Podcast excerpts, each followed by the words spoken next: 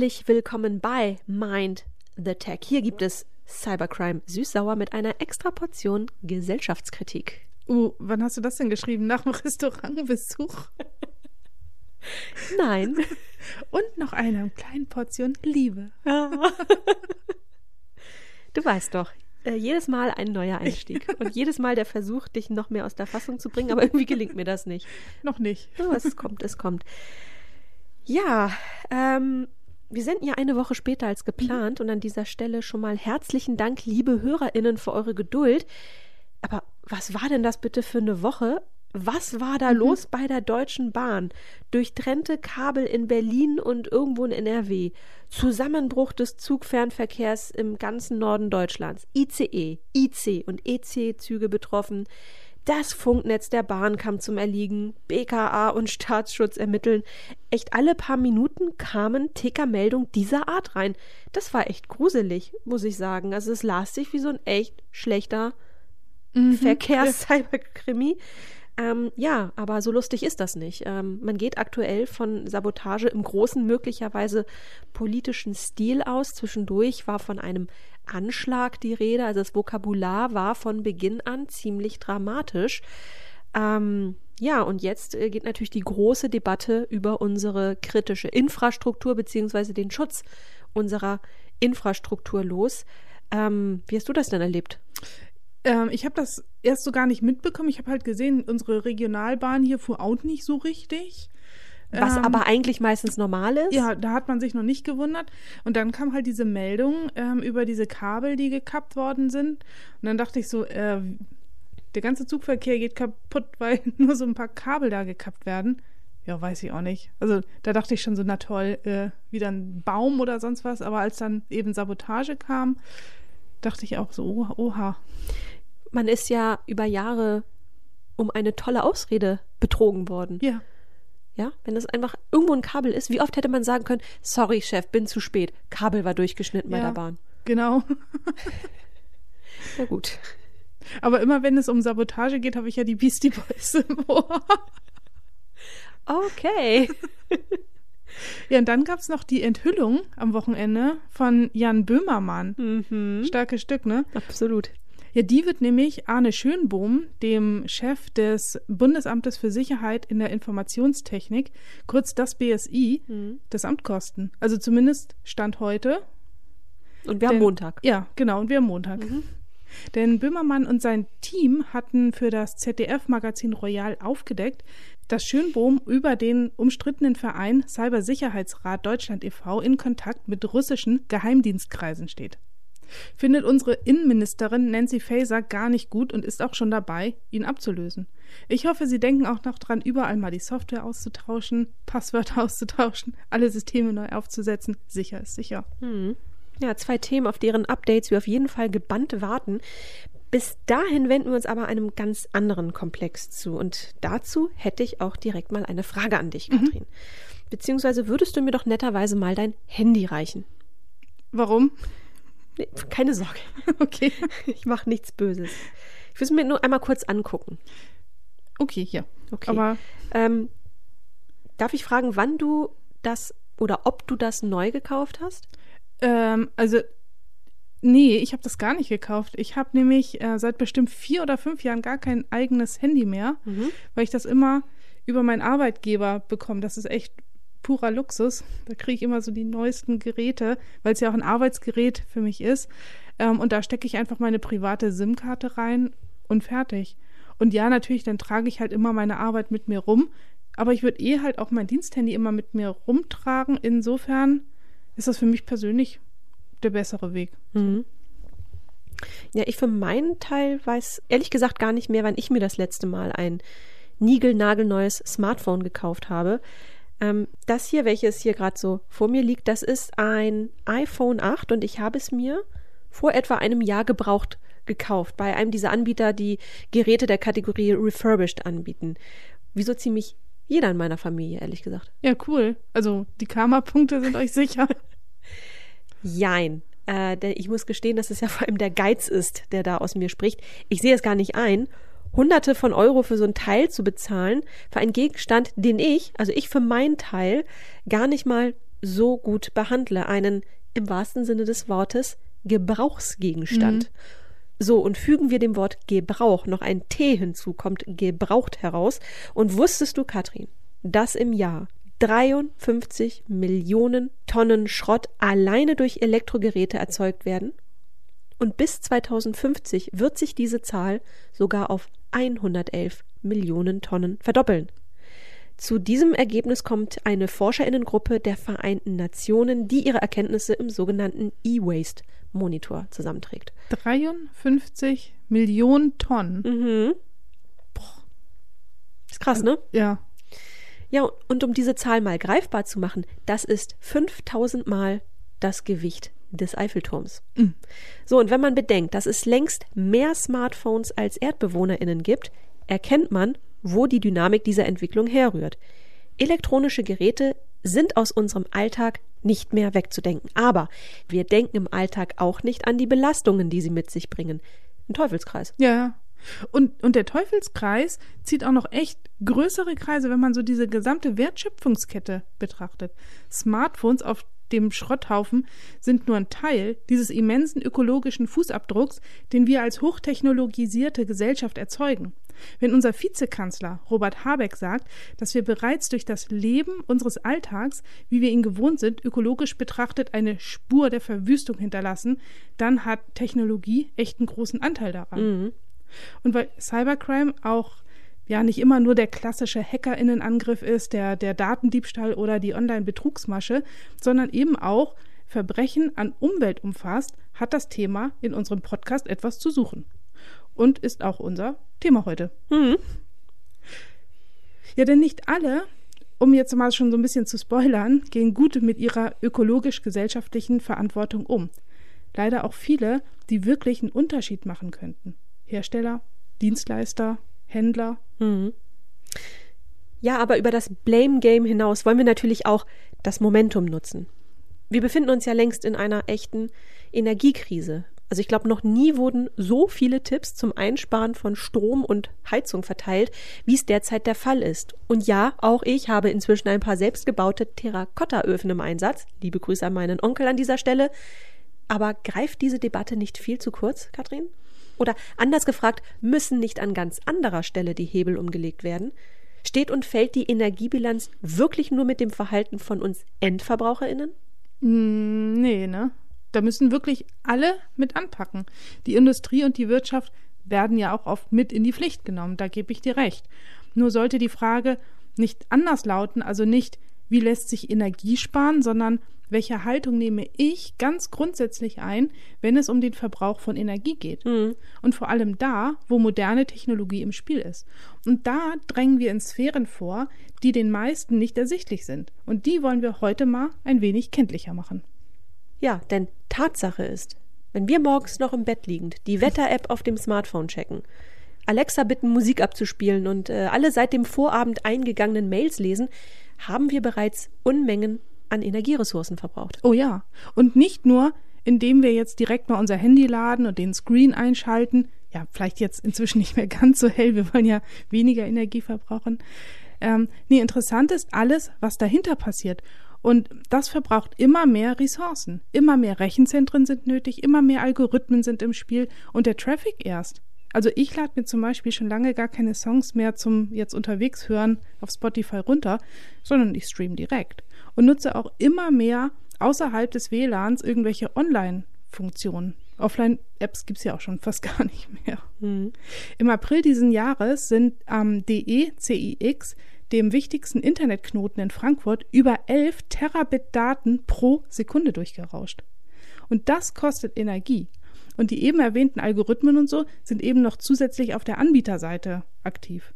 Ähm, eine einzige Google-Anfrage verbraucht durch Rechenleistung, KI, Algorithmen etc. so viel Strom wie eine Wohnzimmerlampe, die drei Minuten brennt. Krass. Kurze Frage: 11 Terabit Daten. Was, wie viel ist ein Terabit? Richtig viel. Also, also ich glaube, äh, so viel Musik haben wir gar nicht auf, auf CD zu Hause. Okay, also viel. Ja, es ist richtig, richtig viel. Ja, aber sieh auch uns an. Ne? Wir mhm. nehmen hier jetzt gerade in diesem Moment einen Podcast auf, den wir morgen hochladen und ab Mittwoch auf Abruf verfügbar machen werden. Ja. ist genau das Gleiche. Und äh, was wir im Kleinen vorwiegend zu Hause so verballern, das ist nur die Spitze des Eisbergs. Deshalb nimm uns doch mal mit in so ein Rechenzentrum, Katrin. Also den für viele nicht sichtbaren Bereich. Was geht da eigentlich ganz konkret ab?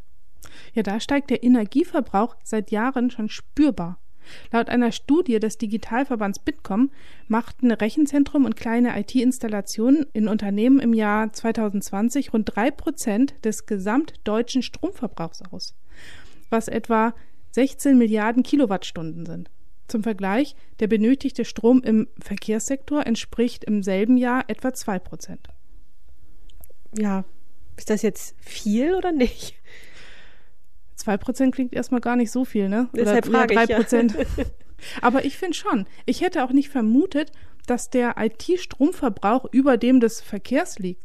Überleg mal, wie viel ICEs täglich so durch die Gegend fahren. Und gerade so die Beschleunigung ist ja auch extrem energieaufwendig. Und beim CO2 steht die IT dem Verkehr leider auch in nichts nach.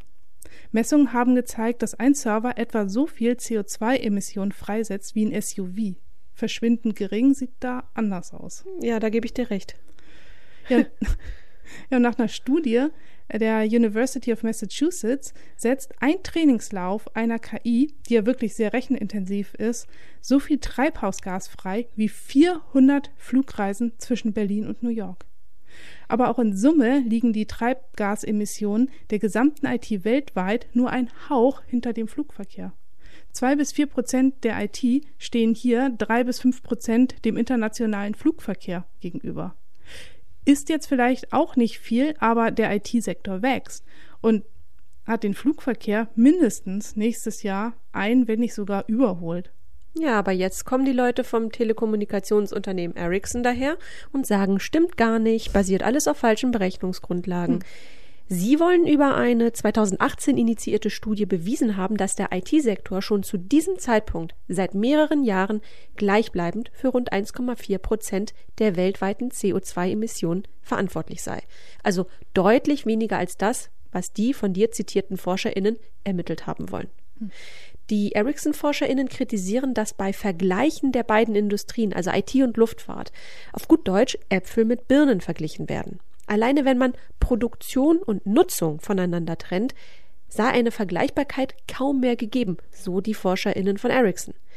Das stimmt sogar, denn im Betrieb stoßen Computer bei Weitem nicht so viel CO2 aus wie Fahr- oder Flugzeuge. Dennoch haben sie sehr wohl einen Carbon Footprint, denn dieser impliziert immer auch Herstellung und Entsorgung. Den Teil zu trennen macht am Ende also keinen Sinn, denn letztlich schaut man auf den gesamten Kreislauf. Mit dem Blatt in der Hand ist also am Ende nicht viel zu holen. Aber die Forscherinnengruppe hat natürlich noch ein Ass im Ärmel. Sie will nämlich herausgefunden haben, dass trotz eines stetig wachsenden Datenverkehrs der Energieverbrauch konstant geblieben sei, es also keinen erhöhten CO2-Ausstoß gegeben habe, mehr noch, er sogar leicht gesunken sei. Du merkst, Kathrin, ich spreche mhm. hier im Konjunktiv und leicht überspitzt, denn Forschungsoffensive wie diese sind immer auch ein Kommunikationsinstrument in einer, wie man sieht, sehr leidenschaftlich geführten Debatte. Sie dienen nicht zuletzt auch der Imagepolitur. Der Vollständigkeit halber muss an dieser Stelle aber erwähnt werden, dass die AutorInnen der Studie die IT-Industrie als Ganzes in der Pflicht sehen, einen Beitrag zur Reduktion des CO2-Fußabdrucks zu leisten. Also damit zeigen sie im Grunde ja auch auf sich selbst. Ja, das stimmt. Ja, und wo hört die Imagepolitur eigentlich auf und wo fängt Greenwashing an? Hm. Fakt ist, schlechte Energiebilanz sorgt für schlechte Presse. Anders kann ich es mir nicht erklären, dass Tech-Firmen bei CO2-Angaben oft tricksen, wie eine Studie der Technischen Universität München aus dem vergangenen Jahr offenlegt. Bisher wurden Berichte, wie viel CO2 Unternehmen ausstoßen, von der Non-Profit-Organisation Carbon Disclosure Project ermittelt. In der Ermittlung gab es für die Unternehmen relativ große Spielräume und es wurde nicht die komplette Wertschöpfungskette, sowas wie Dienstreisen oder auch produzierter Müll, betrachtet. Das neue Berechnungsverfahren der TU München hat nun jeden Aspekt betrachtet und kommt zu dem Schluss, dass statt der 360 Megatonnen das Doppelte anfällt. Und das ist dann fast so viel wie zweimal der CO2-Fußabdruck von Australien. Aber wozu eigentlich die ganze Trickserei? Denn am Ende des Tages bedeutet eine Berichtspflicht ja noch lange keine Nachhaltigkeitsstrategie, an der man sich messen lassen muss. Und die kann im Grunde ja nach Lust und Laune gestaltet werden, sofern keine Gesetze gebrochen werden. Als Teil der Unternehmensstrategie ist sie also total individuell. Mhm. Das ist argumentativ also erstmal eine Sackgasse. Viel spannender sind doch die Erwartungen, die man an die IT-Branche stellt. Sie soll Enabler einer nachhaltigen Welt sein und am laufenden Band Lösungen anbieten, zum Beispiel durch Automatisierung. Zugleich soll sie aber auch selbst stets mit gutem Beispiel vorangehen. Das Bild hinkt, wenn man bedenkt, dass manche IT-relevanten Prozesse die reinsten Ressourcenschleudern sind. In seinem Nachhaltigkeitsbericht von 2020 etwa wies der Branchenriese TSMC, also die Taiwan Semiconductor Manufacturing Company, aus, dass er pro Tag etwa 212 Millionen Liter Wasser zur Herstellung von Mikrochips verbraucht hat.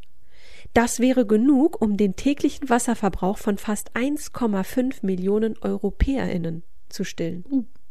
Alleine die Produktion eines einzigen Mikrochips in einem Smartphone oder Laptop kann bis zu 30 Liter Wasser betragen. Noch höher fällt dieser Wert bei sogenannten Silizium-Wafern aus. So, was ist ein Silizium-Wafer? Will ich mal ganz kurz erklären. Also, Mikrochips, mal ganz einfach beschrieben, sind ja nichts anderes als eine Sammlung integrierter Schaltungen, die man physikalisch irgendwie abbilden muss. Der Bauplan eines solchen Chips wird über einen speziellen Scanner auf einen Rohling übertragen und das ist ein sogenannter Wafer. Sieht aus wie so eine kleine kreisrunde Waffel. Mhm. Deshalb Wafer heißt, glaube ich, auch irgendwie Waffel. Ja.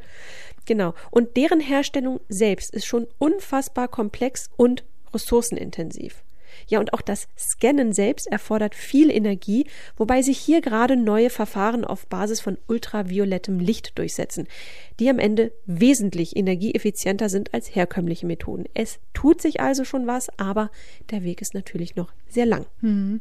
Aber wo wir jetzt schon bei Branchenriesen sind, die kommen ja echt oft mit so richtig beeindruckenden, selbst auferlegten Zielen daher. Also Amazon will bis 2030 nur noch Strom aus erneuerbaren Quellen beziehen. Oder Google, die regelmäßig ihren CO2-Fußabdruck halbieren. Und Microsoft, die wollen bis 2030 sogar Kohlenstoff negativ werden. Das kostet Geld und sehr viel Anstrengung. Mhm. Aber so grün, wie es scheint, ist deren Weste gar nicht. Sag Hinter das nicht. doch, doch. Jeder dieser Big Player hat große Verträge mit den Öl- und Gasgiganten. Und hier geht es um Nutzung der Rechenleistung und angebotenen Dienstleistungen im Bereich der KI, um mehr Öl und Gas schneller und billiger aus dem Boden zu holen und auf den Markt zu bringen. Öl- und Gasvorkommen, die früher als zu riskant und zu teuer galten, weil sie nur über Fracking oder über Horizontalbohrungen erschließbar sind, können nun computergestützt genutzt werden. Um das mal auf den Punkt zu bringen, ein Vertrag von Microsoft mit ExxonMobil könnte zu Emissionen führen, die mehr als 20 Prozent des gesamtjährlichen Kohlenstofffußabdrucks von Microsoft ausmachen. Aber das ist auch kein Einzelfall. Alle drei großen Cloud-Anbieter planen zusammen mit der Who's Who der Ölindustrie eine gemeinsame Datenplattform, um solche Bohrungen mit Cloud- und KI-Unterstützung zu ermöglichen. Nach dem dazugehörigen Greenpeace-Report haben natürlich alle sofort gehandelt. Sie haben ihre Webseite aktualisiert und sprechen nun den Energiesektor allgemein an und nicht mehr explizit den Öl- und Gassektor. Ja, da wird einem trotzdem schon irgendwie anders. Ne? Ja. Also das wirkt so ein bisschen wie hier der Planet als Selbstbedienungsladen. Und wir haben noch nicht mal über die kongolesischen Kinder gesprochen, die lange Zeit beim Kobaltabbau in den Minen arbeiten mussten. Ne? Mhm. Apple ist diesbezüglich vor einigen Jahren arg in die Kritik geraten, hat inzwischen aber Gegenmaßnahmen getroffen. Unter anderem wurden nach und nach die schwarzen Schafe unter den Zulieferern aussortiert. Da hat man vorher aber offenbar nicht so genau hingeschaut.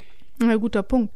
Seit 2007 gibt Apple seinen jährlichen Progress Report heraus mit dem Ziel, Transparenz dort zu schaffen, wo Fragen zur Lieferkette bestehen. Der Fokus liegt dabei vor allem auf den Bereichen Arbeit, Menschenrecht und Umwelt. Für den letzten Report wurden über 350.000 ArbeiterInnen in 52 Ländern in über 1000 Assessments nach ihren Bedingungen in ihren Produktionsstätten befragt. Das Feedback wurde zum Teil über Direktbefragung eingeholt, andere füllten anonyme Fragebögen aus. Was am Ende herauskommt, liest sich auch ganz gut.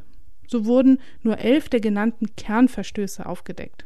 Dazu zählen zum Beispiel gefälschte Unterlagen, unsichere Arbeitsumgebung, illegale Abfallentsorgung und auch Kinderarbeit. Aber auch die sogenannte Schuldknechtschaft. Hast du das schon mal gehört? Nein, was ist das? Das ist nichts anderes als die moderne Form von Sklaverei. Sie entsteht, wenn jemand arbeiten muss, um seine Schulden zu begleichen oder andere Verpflichtungen abzugelten. Manchmal stammen diese von Gebühren, die gezahlt werden, um diese Stelle überhaupt zu bekommen. Das ist absurd. Ja. 2017 war die Quote an Kernverstößen bei Apple-Zulieferern übrigens noch etwa viermal so hoch als jetzt zuletzt. Und das letzte Mal, dass Fälle von Kinderarbeit dokumentiert wurden, war 2019. Unterm Strich eine positive Entwicklung.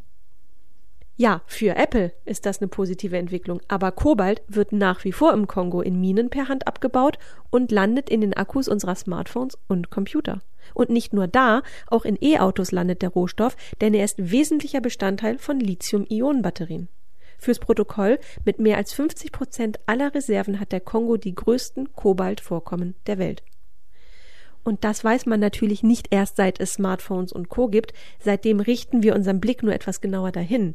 Tatsächlich spielt Kobalt nämlich schon lange eine wichtige Rolle in der Industrie. Man findet ihn zum Beispiel in Legierungen, Färbemitteln, Hartmetallen und Magneten. Der Abbau hat sich nur halt mit dem Siegeszug moderner Technologien um ein Vielfaches erhöht, und deshalb haben wir diese Debatte, wie wir sie gerade führen. Hinzu kommt, dass Recycling in diesem Zusammenhang kaum bis sehr stiefmütterlich angegangen wurde. Dabei lässt es sich durchaus gut wiederverwerten. VW zum Beispiel geht hier mit gutem Beispiel voran. In Salzgitter betreibt der Autobauer bereits eine Anlage für das Recycling ausgedienter Elektroautobatterien im Rahmen eines Pilotprojekts. Von dort sollen ab 2025 auch die Batterien für die eigenen Elektroautos kommen. Den Grundstein für eine eigene Fabrik, nennt sich übrigens Salzgiga, wurde im Sommer dieses Jahres gelegt. Damit kommt VW auch den strengen Kriterien entgegen, die die EU an die Hersteller künftig richten wird. Eine erneuerte Batterieverordnung wurde im März dieses Jahres verabschiedet. Darin werden unter anderem Sammelquoten für die jeweiligen Batterietypen festgelegt. Das Ziel ist ganz klar. Neue Batterien sollen zunehmend aus recycelten Rohstoffen entstehen. Und zwar zu 90 Prozent im Jahr 2025 beziehungsweise zu 95 Prozent im Jahr 2030. Das gilt für Kobalt, Nickel und Kupfer. Bei Lithium liegen die Quoten nur bei 35 bzw. 70 Prozent. Das bedeutet, dass künftig, nämlich ab 2024, Batterien in Smartphones, E-Bikes und anderen elektronischen Artikeln durchgehend austauschbar sein müssen. Zuvor waren sie ja oft fest verbaut, was die Austauschbarkeit nahezu unmöglich macht und meistens direkt zum Kauf eines Neugeräts führt. Ja, das war auch das Ziel, ne? Gehe ich mal fest von aus, ja. Ja, und damit wären wir ja auch wieder bei unseren Bergen an Elektroschrott, über die wir ganz am Anfang gesprochen hatten. Mhm. Ich denke, das ist ein ganz entscheidender Schritt, Dinge wiederverwertbar zu machen. Und das wird auch unsere Haltung prägen. Den Punkt, den wir ja vorhin auch schon mal ganz kurz angesprochen hatten. Haltung ist so wichtig und umfasst so vieles. Bin ich mir als Endverbraucherin der Prozesse bewusst, die im Hintergrund so laufen? Brauche ich eigentlich immer das Neueste vom Neuesten? Muss ich das unbedingt besitzen? Warum nicht teilen? Sich diese oder ähnliche Fragen zu stellen, ist elementar auf dem Weg in eine vollumfängliche Kreislaufwirtschaft. Mhm. Ja, und beim Thema Cloud Computing sind die ersten Bemühungen in diese Richtung durchaus erkennbar. Eine Cloud, um das jetzt auch noch mal ganz kurz zu erklären, eine Cloud ist übrigens einfach nur ein Computer anderer Leute. da ist so überhaupt nichts Magisches dran. Sieht nicht mal aus wie eine Waffel. nee, nicht mal das das sind eigentlich Rechenzentrum mit Dienstleistung. Das mhm. klingt aber lame. Cloud Computing klingt da doch deutlich cooler. Das stimmt. Auch wenn es das gleiche ist. Mhm. Statt als Unternehmer sich jetzt selbst einen Server zu kaufen oder Hardware beim Hoster zu mieten, wird einfach ein virtueller Platz in einem großen Rechenzentrum gebucht. Das heißt, mehrere Firmen teilen sich große Hochleistungsrechner. Fast so wie Coworking oder Carsharing. Wie groß dieser Hebel ist, ist allerdings schwer herauszufinden. Das hängt auch stark vom jeweiligen Cloud-Anbieter ab.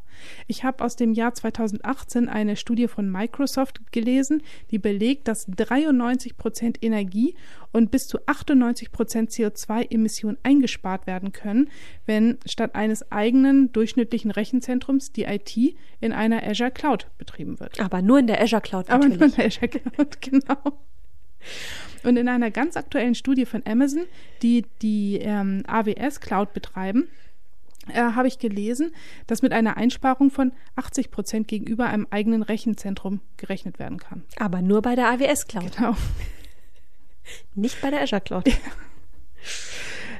Ja. Ich muss von diesem Zynismus ein bisschen runterkommen, ne? Ich, aber ich habe es ja vorhin schon zum Glück äh, angedeutet, dass ich bei dem Thema, ähm, ja, ich erkenne einfach auch diese kommunikative Absicht dahinter. Deshalb, genau, genau. Ähm, ich muss da runterkommen. Also man muss ja auch mal sich überlegen, wer, von wem kommen die Studien, ne? Mhm. Das, genau. genau das ist der Punkt. Aber diese Einsparung liegt auch daran, dass ähm, für den Betrieb eines Rechenzentrums, egal ob es ein eigenes oder eben die Cloud ist, nur die Hälfte der Energie für das eigentliche Computing benötigt wird. Die andere Hälfte geht für Maintenance, also für das Gebäude und insbesondere für die Kühlung drauf. Mhm. Deshalb werden Rechenzentren auch da gebaut, wo die Klimabedingungen optimal sind und kaum bis gar keine Kühlung notwendig ist, wie zum Beispiel in Finnland oder Island oder auf dem Meeresboden. Microsoft experimentiert gerade mit einem Unterwasser-Rechenzentrum. In meinem Kopfkino sieht das so ein bisschen so aus wie so eine Bösewicht, äh, wie so ein Bösewicht-Hauptquartier am Meeresgrund, wo man dann durch Fenster irgendwelche Rochen und Wale vorbeiziehen sieht. In echt ist das aber einfach so ein Stahlcontainer, der äh, gut geschützte Hochleistungsrechner enthält und ins Meer geschmissen wird. ähm, ich meine, in Summe klingt das alles richtig gut, ja. ne? Aber diese ja ähm, Studien, die, die Microsoft, Amazon und auch viele andere in Auftrag äh, geben, die beinhalten ja nie das Stichwort Cloud Waste. Ich mhm. meine da von Leerlaufquoten zwischen 30 und 40 Prozent mal irgendwo was gelesen zu haben. Ja, das stimmt, das ist total korrekt. Oft haben wir es da mit überproportionierten und überdimensionierten Cloud-Infrastrukturen zu tun. Die Cloud-Anbieter richten ihre Kapazität auf eine maximale Auslastung aus. Und wenn gerade eben keine digitale Rush-Hour ist, dann dümpeln die Server so eben vor sich hin. Und zudem wird die steigende Effizienz beim Cloud Computing auch nicht dazu führen, dass der Verbrauch am Ende sinkt, sondern dass eben günstiger gewordene Nutzung dazu führt, dass eben alles Mögliche äh, berechnet wird und genutzt wird und, und der Verbrauch dann am Ende wieder steigt. Ach so, nach dem Motto, da ist Platz, da gehe genau, ich hin. Genau, da ist Platz, da gehe ich hin. Das ist auch billig, ich lasse das mal berechnen. Ja. Das, also, wenn jetzt so technischer Fortschritt eben nicht zu einer Einsparung führt, das nennt man übrigens Jevons Paradox. Okay. Und man sieht ja auch inzwischen oft, dass WLAN und auch KI an allen Stellen eingebaut wird, auch da, wo es gar nicht benötigt wird. Wenn wir also das Cloud Computing in die Nähe des Energiesparens rücken, so ist das in der Theorie schon mal ziemlich obvious. Man kann sparen durch Bündelung. Mhm. Man muss aber bei der praktischen Durchführung ganz genau hinschauen. Aber wo wir schon bei konkreten Einsparmaßnahmen sind, wo liegen neben Cloud Sharing und neuen Recycling-Richtlinien eigentlich noch weitere Potenziale, um den CO2-Fußabdruck von Big Tech zu reduzieren? Ich meine, der European Green Deal setzt ja klare Ziele. Europa soll bis zum Jahr 2050 ein klimaneutraler Kontinent sein. Dazu braucht es viele Maßnahmen, aber welche bringen wirklich was? Hm. Ich möchte an dieser Stelle mal kurz reinwerfen, CO2-Reduktion geht uns alle was an.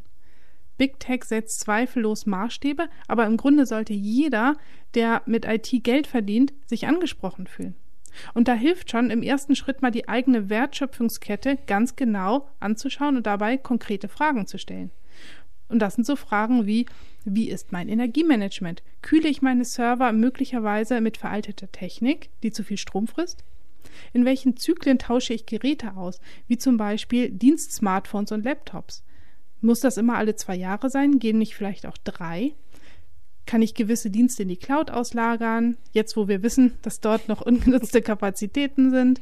Ähm, ist meine IT-Architektur vielleicht zu komplex? Kann ich da Teile verschlanken? Und dann auch noch das Stichwort Clean Coding.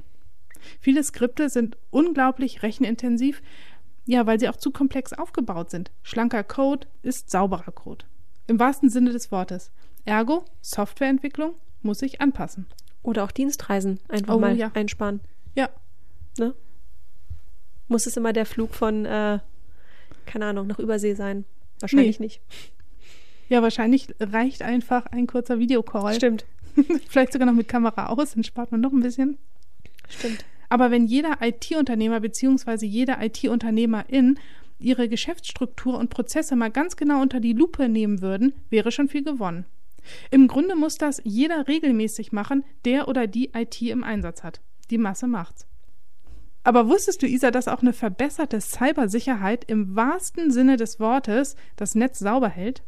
Zum einen vor bösen Eindringlingen, aber zum anderen auch vor CO2-Dreck, den sie hinterlassen. Schätzungen zufolge werden zwischen 0,3 und 0,7 Gramm CO2 pro versendeter E-Mail freigesetzt. Und laut dem Terranova Security Report werden circa 3 Milliarden Phishing-Mails pro Tag versendet, was bei nur 0,3 Gramm schon 900 Tonnen CO2 sind. Das ist krass, oder? Ich sage nur, Cybercrime ist Climate Crime. ja, das stimmt. Ähm, da fällt mir ein, gab es nicht mal ein Startup, das Haushalte mit der Abwärme von Rechenzentren beheizen wollte? Da war doch mal was. Ja, ja, die gibt sogar noch. Äh, Cloud and Heat. Kreativer Name. Ja. Allerdings äh, scheint es sein Geschäftsmodell verändert zu haben. Seit 2020 hört man quasi nichts mehr von ihrem zugegeben revolutionären Heizsystem. Sie scheinen sich auf energieeffiziente Komponenten für Rechenzentren spezialisiert zu haben. Ihrem Anspruch auf nachhaltige IT scheinen sie aber weiterhin treu zu bleiben. Nur anders halt. Vom Tisch ist das Thema aber nicht. Ich habe gerade letztens auf einer IT-Tagung gehört, ähm, dass es wieder Leute aufgegriffen haben. Mal schauen, was daraus wird. Bei der Gelegenheit möchte ich gerne einen Gruß an unsere Freunde von Recable aussprechen. Wir haben das Unternehmen in Folge 40 mal kurz erwähnt und prompt gab es eine liebe Mail von denen. Recable ist das erste USB-Kabel, das in Deutschland gefertigt wird und sowohl reparierbar als auch nahezu komplett recycelbar ist. Made in Germany, Leute. Kein Import von Übersee, sondern kurze Lieferwege. Unbezahlte Werbung. Ende. Genau. Ja, und weil es sich so anbietet, erlaube ich mir an dieser Stelle einen kurzen Einwurf zum Markt von sogenannten refurbished Produkten. Ähm, das sind ja vor allem Smartphones, Tablets und Laptops. Laut einer Umfrage von Bitkom Research haben von 1005 befragten Personen in Deutschland rund 13 Prozent schon mal ein sogenanntes refurbished Gerät gekauft. Zudem können sich rund die Hälfte der UmfrageteilnehmerInnen vorstellen, in Zukunft ein gebrauchtes, aber professionell aufbereitetes Gerät zu erwerben. Das klingt vielleicht nach einer banalen Zahl, aber ich kann es nur noch mal wiederholen. Das sind ganz wichtige Schalter, die man in Bezug auf die eigene Haltung umlegt. Ja, Isa. Also die Zeiten von höher, schneller, weiter in der Tech-Welt sind noch nicht vorbei. Aber die ökologischen Spielregeln verändern sich. Ist das gut? Ja. Wird es den schwarzen Schafen den Stecker ziehen? Ich hoffe es. Mir ist mit dieser Folge, die übrigens für mich die rechercheintensivste war, klar geworden, Green Tech oder Green IT oder Sustainable IT, wie auch immer man es nennen will, ist ein unglaublich komplexes Feld und total vielschichtig. Ich bin zutiefst davon überzeugt, dass wir hier heute nur maximal an der Oberfläche gekratzt haben. Stichwort 5G, da müssten wir der Vollständigkeit halber auch nochmal drauf zu sprechen kommen, denn da scheiden sich ebenfalls die Geister. Aber das machen wir besser ein andermal. Das finde ich gut. Ich finde es auch gut, wenn wir das Thema nochmal aufgreifen. Auch so mit Blick auf Metaverse, Hm. Blockchain, Blockchain. Oh ja, Quant Quantencomputer. oh ja. Da kommt ja noch einiges auf uns zu. Ja. Ähm, dann müssen wir das Thema auf jeden Fall nochmal äh, aufgreifen. Aber jetzt für den Moment wollen wir es mal dabei belassen. Ich glaube oder ich hoffe zumindest, wir haben ein paar gute Impulse gesetzt. Mhm. Und ähm, jetzt machen wir erstmal Rechercheurlaub für ein paar Tage ja. und hören uns in zwei Wochen wieder. Genau. Oder wie Peter Lustig sagt, einfach mal abschalten. Ja. Bis dann. Tschüss.